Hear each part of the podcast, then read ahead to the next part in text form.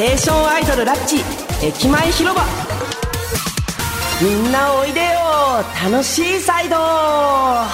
浜松町駅港渡る役の狩野翔です。この番組「ステーションアイドルラッチ駅前広場ラジオドラマは」ポッドキャスト QR にてラジオ番組とボイスドラマを配信している音声コンテンツのシリーズです。こちらのラジオパートではステーションアイドルラッチ第2期の最新情報をお伝えするのはもちろんパッセンジャーの皆様との交流を深めていきたいと思っております。さあ今日で第17回の配信でございます。今日は2月21日明日は2月22日ということでですねあのにゃんにゃんにゃんで猫の日ねあのことでございますけれどもね。なんかあの、ニンニンニンであの忍者の日でもいいんじゃないのかなとはね、あの思うんですけどね。まあ、人参の日でもね、いいのかなと思うんですが、人参は人参で別の日があるのかなもしかしたら。なんかあるのかもしれないですけどもね。あのー狩野くんは動物を飼った経験ってありますかっていうあの質問があの届いてはいるんですけれどもね、僕動物飼ったことがなくてですね、あの、ただまあ友達の家とかに行って、なんかワンちゃんとかニャンちゃんとかをね、あの、めでるのは好きで、まあ全動物が苦手とかそういうわけでも全くないんですけど、動物園も好きですし、なんですけど、まあたまたまちょっとあの、飼うっていう機会がなかったので、あの、そういう経験がないんですけれどもね、まあ、ラッチメンバーだとね、高塚智人くんがあの動物大好きなんで、ね、めちゃめちゃあの動物もあのご自宅で飼ってるっていうことは、あのよく耳にしているので、なんかもしね、動物に関するエピソードとかっていうのそういうのが聞きたよっていう場合でしたらね、あの、タカピをゲストにお招きしたら、あの、そういう話を聞けるんじゃないのかなと思います。はい。ということで、そろそろ始めてまいりましょう。パッセンジャーの皆様、お乗り遅れのなきようご注意ください。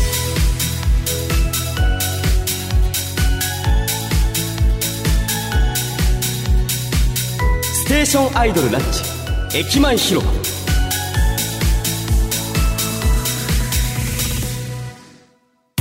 ではパッセンジャーの皆様からいいたメールをご紹介していきましょう。定期メールテーマ心があったかくなった話でございます、えー、まずパッセンジャーネームハータンさんよりいただきました。ありがとうございます。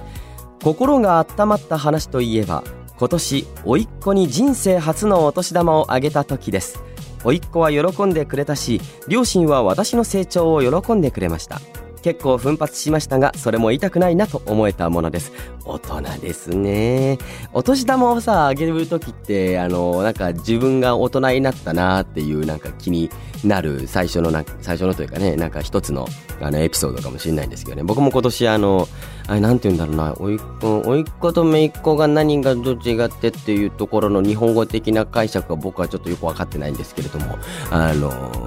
あ違うわ。いとこだ。いとこ。あの年が離れてるんでなんか甥っ子とか姪っ子っていうあの気になって接してましたけどもいとこでした。あのまだ今小学校4年生のねあの女の子がいるんですけれどもねあの今年はお年玉も、えー、無事にお渡ししまして、えー、その前会った時はね一生懸命もうずいぶん前だったんでまだ全然一生懸命石探して食べてた時だったんで、もうあの、全然まだほんとちっちゃい、まあ、やっと歩き始めたかなぐらいの時に会ったところから久しぶりに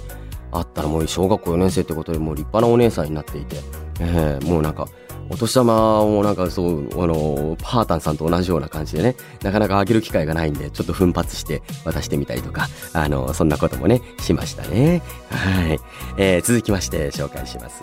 パッセンジャーネーム、オーロラの向こうさんにいただきました。もうあったかい。名前があったかいですね。まあ、オーロラって寒い地域ですけれどもね。オーロラいつか見てみたいな。えー、先日、定食のお店で店長と思われる女性が、寒いでしょ？と言って、お味噌汁をおまけしてくれました。その心遣いに感激し心も体も温まりました。また次も行きます。と。いやーいいですね。あー。やっぱね、あのー、そういう、なんすか、こうなんかサービスですよみたいな。こうだって、あのー、ね、前回の放送の時もね、ちょっと話したかもしれないけれどもね、大阪行ったんですよ。大阪行ってですね、あの、たまたま入った串カツ屋の、あの、大将とちょっと仲良くなりまして、あの、ちょっといろいろお話とかもしてたらですね、なんかあの、えー、汁も同じように、まあ、味噌汁を頼もうかなと思ったんだけれども、メニューにはないんだけど、うちね、かす汁があるよっていうことをね、あの、教えてもらって、あの、そちらをね、ちょっといただいたりとかね、あの、して、なんかちょっと特別メニューとかもね、いただいちゃったりとか、あの、まあ、そう、そんなね、なんかサービスでとか、もう、あの、いただいちゃったりとか、あの、していたので、もう今や、あの、大好きなお店の一つになりましたので、また大阪に行く機会があったらそこに行こうかなと、あの、今まさにオーロラの向こうさんと同じような、えー、あの、心境でございます。えー、続きまして、ヨミカさんよりいただきました。ありがとうございます。心温まったのは近所のお店にあった張り紙です。へえ。長い歴史に幕を下ろし、シャッターに閉店のお知らせが貼られていました。ああ。閉店とはいえ、締めっぽい文面ではなく、ただただお客さんへの感謝が綴られていました。うん。きっとお客さんにも恵まれていたんだろうな、お疲れ様でしたとジーンときました。うん。いい。やっぱあの、なんだろうね、最後で、なんかあのーさよならとかなんかこう締めっぽい感じじゃなく本当に感謝で終わらせられるっていいですよね。こうなんか最後の最後のご挨拶を本当に今までありがとうございましたっていうなんかその感謝の言葉で締めくくられるっていうのがあのー、なんかいい、まあ、僕の自分の人生の幕を閉じる時はありがとうと言って締めたいなちょっと早いですかね、それはね。えー、まあ、だいぶ、えー、きっと早いと思うんですけれどもね、すごい素敵だなと思います。はい。えー、ちょっとどんどん紹介しましょうかね。えー、続きまして、パッセンジャーネーム、チャームチャームさんよりいただきました。ありがとうございます。心温まったのは、私が内輪でやっている SNS で減量報告をした時です。うん。10キロ減に成功し、すごい写真も添えると、周りからいいねやねぎらいコメントをたくさんもらえて、自分のために頑張ったけどこんなにねぎらってもらえるなんて減量してよかったと思いました。いやいいですね。1 0キロってすごいな。どんどあれかなあのどんくらいかけてやったのかな。やっぱね一気に1 0キロとかね痩せちゃうとまたあのなんだろうね体調悪くしちゃったりとかなんかいろいろあると思うけれども。ええー、すごい。僕も今ねちょうど減量中なんであの前回のねラジオの時もちょっと話したかもですけどお酒をちょっと減らしていて内臓脂肪を減らしてくれるフリーをねちょっとあの飲んでいるんですけれどもねその甲斐もあってか、まあ、ちょっと筋トレとかももいやもちろんやってはいるんですけれども今のところ2キロ落ちました。ちょっとチャームチャームさんのあの結果に比べるとあのビビたるもので大変申し訳ないんですけれどもね。あの今2キロ落ちまして。あとあれですね。あのまお酒はねもちろんあの美味しいし好きだからあのまあねちゃんと用法用量を守ってねあの楽しみたいなと楽しみ続けたいなとは思うんですけれどもね。お酒を飲まないとまあ調子がいいですね。朝起きてからの調子もいいですしなんかなんすか？こうあのああのまあ声も出るし声も出るしって別にね酒飲んでようが飲んでなかろうがきっと変わらないんだと思うんですけれどもなんか多分この一発目この声を出すって発声練習とかした時の一発目の出が酒を毎日飲んでた時と酒をちょっと今ちょっとあの立ってるというか減らしてる時だと朝の朝一の出方が違うなっていう、えー、ことがねあったりとかね。なんかあのー、まああと顔もむくまないし指もむくんでないしなんかそういった点でもなんかあのー、いいかなと思いつつもでもちょっとあの、ね一応自分の目標4キロ落とすっていう目標がねあのあるのであと2キロを達成し、えー、無事に、あのー、ちょっとライブの方も乗り切ることができたらっていうかもうこれ2月21でしょ？もう終わってるもん。だから多分この放送されている時は多分僕はもうちょっとお酒を解禁しているかもしれないんですけどね。きっとそれまでにはあの己の目標は達成できているんじゃないかと、えー、祈っております。頑張れその時の俺、えー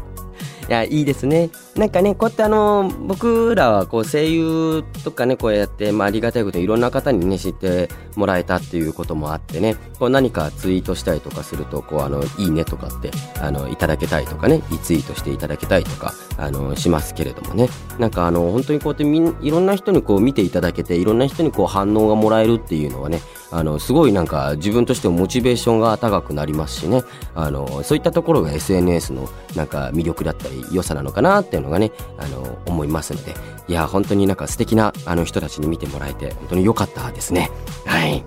えー、続きまして紹介しますね。パッセンジャーネームひでみさんよりいただきました。ありがとうございます。心があったかくなったお話ですが今年のお正月たこ揚げをしているお子さんを見ました。ああ、えー、ここ数年外で遊ぶとか難しかっただろうしすごく楽しそうにしていました。それを見守るお母さんも笑顔でマスク越しでも幸せが伝わってきました。いいですよね。たこ揚げしてるあのちびっこを見るとなんか嬉しそうでこうなんかほらほらもっともっと早く走んないとみたいな。ほら持ったらほらほらここここ引っ張らないとああもう何やってんのかなみたいな。って思いながらこうハラハラしながらあの公園とかをねあの横切る時とかにねこうあの見てたりとかするんですけれどもね。いやいいですよね久しぶりにやりたいなたこ揚げ。あの、僕の地元の方ではですね、あの、タコ有名で、あの、タコ、タコ揚げ、あの、あれですよ、あの、チューチュータコカイナのタコじゃなくて、あのー、あのー、あれ、オクトパスじゃない方ですよ。えー、揚げる方ですね。えー、それを、のでかい大凧ってのがね、有名で、そうなんかもう大人も何十人とでこう、バーッとこう取り掛かって、こう大凧をバッと、あの、あたこ揚げを揚げ揚げるっていうね、そういうなんかイベントとかお祭りみたいのが、あの、あるのが、えー、まあ有名な地域があって。で、やっぱそういうので、まあたこ揚げっていうのは結構、あの、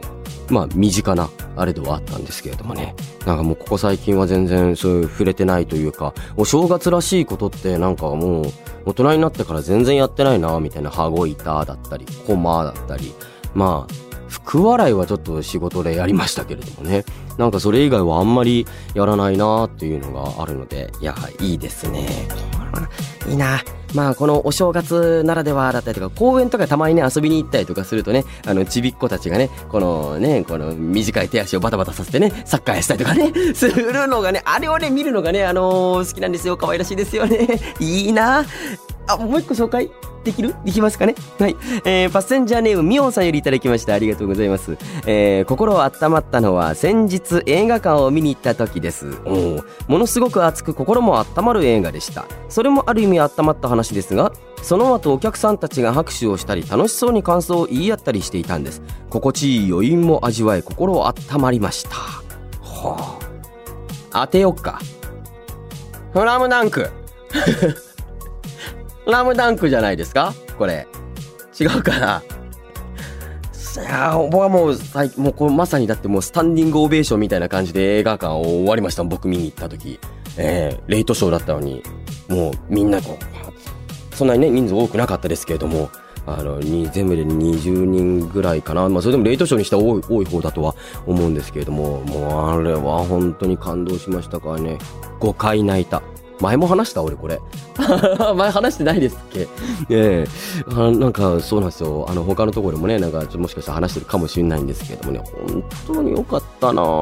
また見に行こうと思います。なんか本当。2022年はね、去年ですね、は本当に映画がね、豊作だったなって、なんか豊作だったっていうのもなんか何目線やねんっていう感じですけれどもね、あのー、すごいなんか心躍る映画が多かったのでね、今年はどんなあの素敵な作品に出会えるのかっていうのがね、まあそこも楽しみなところであります。はい。ということで、えー、ここまでとなります。皆様、たくさんのメールありがとうございました。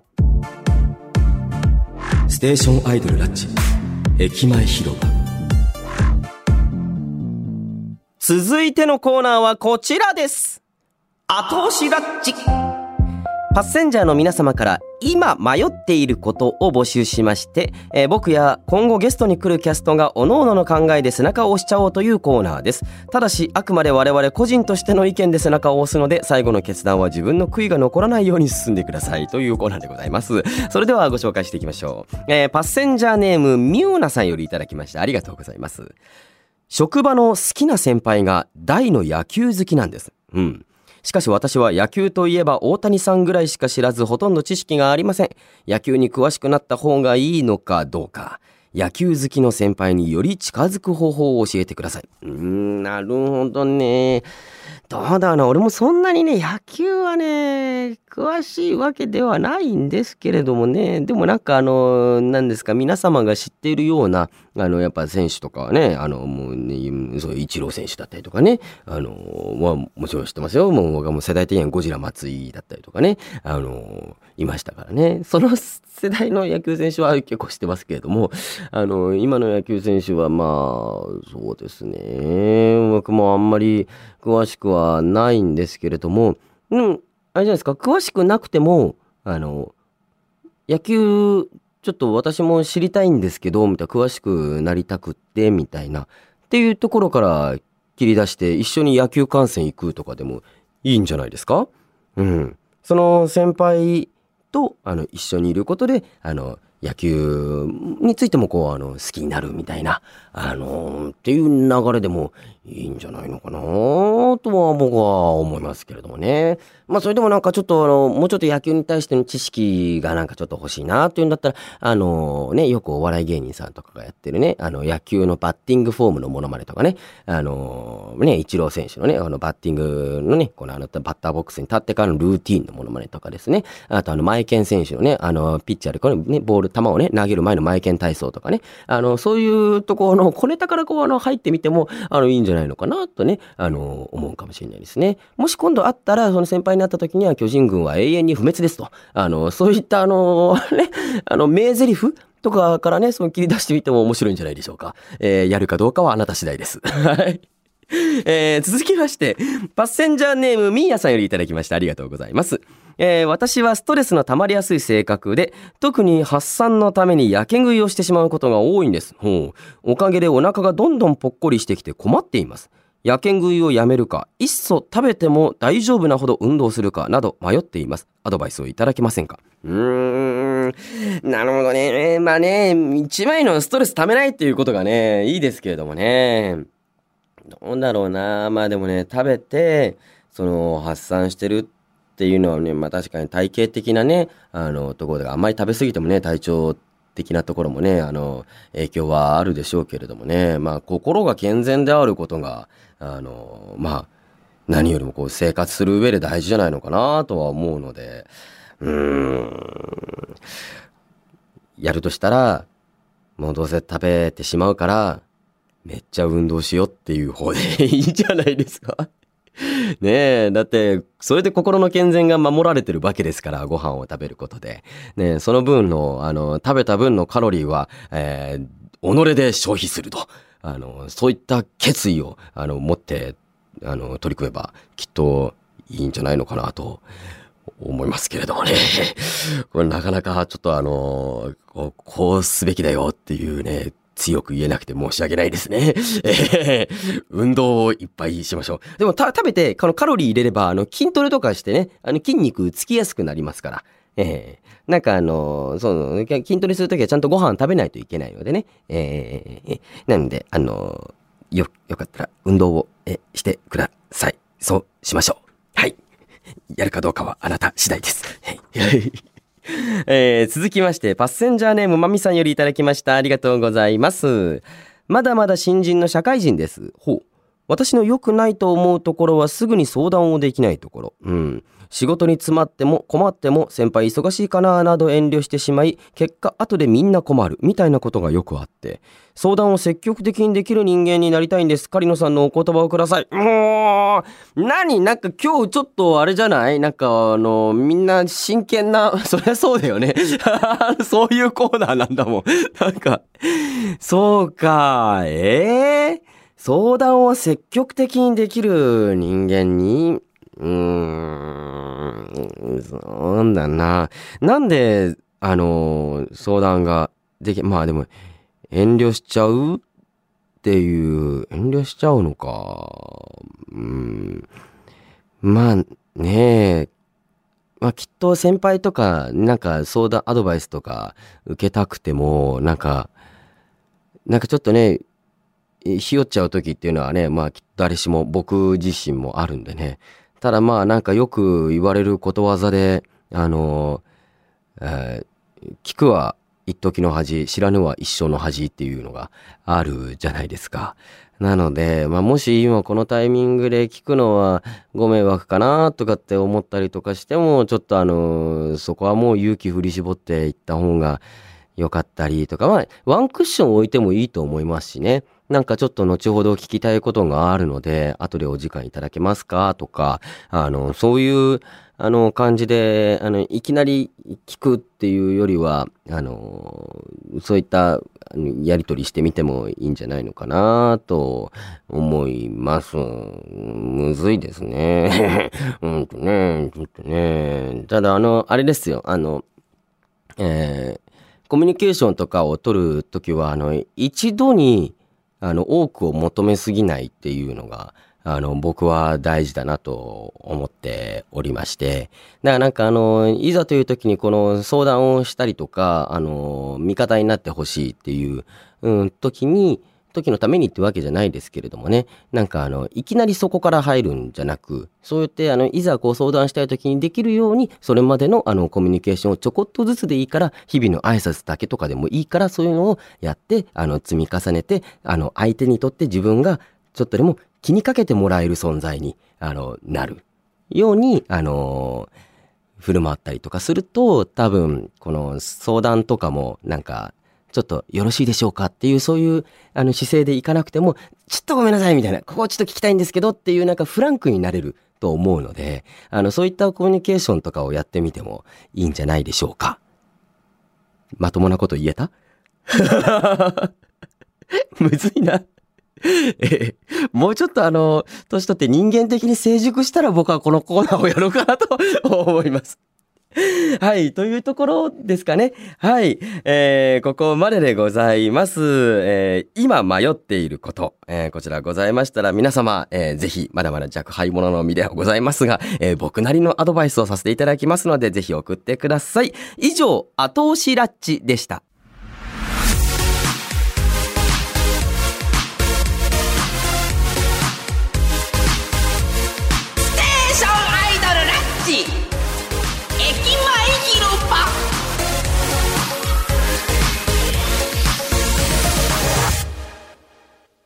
渡るな人たち。えー、僕が演じている浜松町駅の湊渡るは、えー、天然たらしなところがありその気がないのについ思わせぶりな言動をしてしまいがちなキャラクターなのですがこのコーナーではパッセンジャーの皆様の身の回りにいる渡るのような人のお話を募集しています。ではご紹介していきましょう、えー、パッセンジャーネームにょろっちさんよりいただきました。ありがとうございます。とバイトの先輩が少し前に誕生日をお祝いしてくれました。しかも私が大好きなお菓子を添えて。おお、嬉しかったのですが、そもそも誕生日を言っていないし、好きなお菓子も明かした覚えがありません。先輩曰く人から聞いたとのこと。なんでそんなこと人から聞くんだ？嬉しいけど。と少し謎が深まりました。渡るっぽいですね。こういうのをきっとさらっとやるんでしょうね。リサーチをね、こうしたりとかして。ええー、いやー、いいなー。もうあのー、あれですね、あの、矢野くんに、矢野翔吾くんに、あの、ちょっと最近プレゼントをね、あの、和彦さんと一緒に渡す機会があって、まあその時もあの、矢野くんと仲いい、あの、いや、友達の、あの、声優、声優仲間の、あの、人に LINE をして、あの、リサーチしましたもん。矢野くんの な、何が好きかなとか、どんなのがいいかな、みたいな。ということで、あの、和彦さんとこう、なんか頭を悩ませながらプレプレゼントをしたっていうのが、あの、ありましたね。えー、いや、いいですね。なんかちょっと思い出しちゃいました。はい。えー、パッセンジャーネーム、まやぽんさんよりいただきました。ありがとうございます。近所の喫茶店にスラッとした長身イケメンの店員さんがいます。にこやかで物腰も柔らかく、普通の喫茶店なのにドキドキさせられます。ある日、私が店に入るなり、髪を染めたことに気づいて褒めてくれたんです。誰にでも優しいのかもしれませんが、何か意図があったらどうしようとも考えてしまいます。はあ、いや、いいじゃないですか。まあ、これね、あの、ちょっと、あの、ね、あの、僕、僕もね、割とね、あの、髪染めたとか髪切ったっていうのはね、あの、気づくタイプなんでね。ええー、だからもしかしたらこの、ちょっと似たタイプなのかなと思いますね。まあ、ちょっと僕はスラッとした長身でもないですけれどもね。まあ、あのー、とね、この、ななんですか、この話のきっかけだったりとかね、あのーなったりとかね、まあ、人のことをね、よく見てたりとかしないとね、このあの、そういうちょっと些細な変化とかもね、気づくことが、あの、できないと思うんで、まあ、これは本当にもうあの、渡るくんはここは絶対外さないでしょうね。えー、もう、僕もできますからね。何と対抗してんだ えー続きまして、パッセンジャーネーム、リーニャさんよりいただきました。ありがとうございます。会社の後輩が素直すぎて困っています。う特に私がおすすめした食べ物とか漫画とかをすぐにチェックするところ。ほー。何かそういった話をすると数日の間には、あれ見ましたよ、食べましたよ、と言ってきます。私としては、いや、そんな、私が良かったっていうわけで強くおすすめしたわけじゃないのになんて思ってしまいますと。ああ。えー、でもおすすめされたら、あのーチェックするんじゃない、ないんですか？なんか言うんですかね。まあ、渡る、渡るっぽいというか、まあ、渡るくんはそこら辺はね、欠かさないと思いますけれども、えー、おーこれ、あの、僕は、見ますっつって、これなんか僕の、また僕の話しちゃったあれですけどね。僕は、ああ、進めてくれたっつって、それ面白そうだね、見ますっつって見始めるの2年後とかですからね。ちょっとあの、僕はちょっと見習わないと いけないところでございますかね。はい。えー、続いて紹介していいですか？はい。パッセンジャーネーム、フィ、これなんて読むのか？フィ、フィーさん、フィーさんよりいただきました。ありがとうございます。えー、昔から可愛がっている甥っ子が高校生になりました。あ、いいですね。もう甥っ子話がこうなんか来るのなんかいいですね。えー、冬休みに数年ぶりに会ったのですが、私にやたら、彼氏いないの？いないの？と聞いていじってきたんです。連絡先も交換したいのですが、早く彼氏作りなよとかおせっかいしてくるんです。良くも悪くもお調子者で扱いにくい甥っ子になったなぁと思います。これ渡るっぽいかなどう、どうかなでも、これが、あの、裏に、あの、なん、なんなんですか？あの、ね、この、ね、お姉ちゃん可愛いなとか、なんかね、そういう、なんか、ね、そういうのがね、恋心みたいなのがね、こうあったりとかしたら、あのなのかもしれないですけれどもね、どうなのかなねえ、もう、ええただこれは、あの可愛らしいエピソードでございますね。ということで、えー、たくさんのお便りありがとうございました。えーここまででございます。えー引き続き身の回りにいる渡るのような人のお話を聞かせてください。以上、渡るな人たちでした。 Station Idol Latch。駅前広場。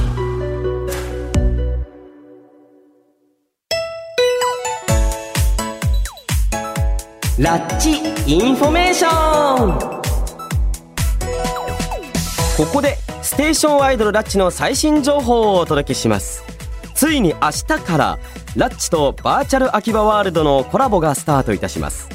JR 東日本山手線31番目の駅と銘打ったメタバースステーションバーチャル秋葉ワールド内の新秋葉原駅山手線車両やホームなどがラッチの装飾でラッピングされます。そしてなんと本日は追加情報が到着。新秋葉原駅のホームではノークルー花江にアメイズ3ユニットの新規書き下ろしイラストを大公開。さらに僕のコメント映像とミュージックビデオも流れていますのでこちらもチェックしていただけると嬉しいです。リアルに再現された駅や山手線をアバターになって散策できるバーチャル秋葉ワールドにぜひ皆さん遊びにいらしてください。ラッチコラボ期間は明日2月22日から3月22日まで。詳しくは Latch 公式ツイッターをチェック。以上 Latch Information でした。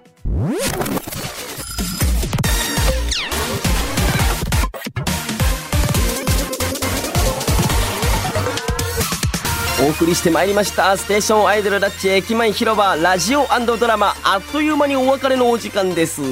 番組ではパッセンジャーの皆様からのメールをお待ちしております。アドレスはラッチアットマーク JOQR.net ラッチのスペルは LATCH です。番組の感想各コーナー宛てにどんどんメールをお送りください。よろしくお願いいたします。ちょっとこっから先はあの読みたくないので読まないっていうのはダメですね。えー、わかりました。わかりましたよ。もうあの、皆さん、あの、聞いてください。えー、今日で第17回目の、えー配信でございましたがここで番組からのお知らせですこのラジオは3月21日の配信をもちまして終了することになりましたあと2回配信がございますので最後まで楽しんでくださいはい ちなみにですねこの配信の数日後に3月分の収録がございますのであさって2月23日いっぱいまではメールが間に合います。ぜひお便りをお送りください。お待ちしております。はい。ということで3月21日であのこのラッチ駅前広場あのこちらのラジオの方があの一旦終了になるということになりましてもう非常に寂しく思います。まあもう本当なんかいろいろあったな、まあ、まだこのねあのーあと2回あるんで、まあ、最後まで元気にねあのこのラッチの情報をねあのお届けしていきたいなとあの思いますけれどもね。あの本当にこのあのラッチに関わって関われるようになってからなんかいろんなことを経験させてもらったのであのまたあの湊航君と、えーラッチのメンバーと、まあ、手っ張れたいと共にこうあの盛り上げて、えー行ってそしたらきっとまた帰ってこれるんじゃないかなと、えー信じて、えー頑張ってえーいきたいと思います。皆様最後までぜひともお付き合いよろしくお願いいたします。というわけでこの辺でお別れとなります。次回のラジオの更新は3月7日火曜日です。お楽しみに。ここまでのお相手は浜松町駅港渡る役の狩野翔でした。ご乗車ありがとうございました。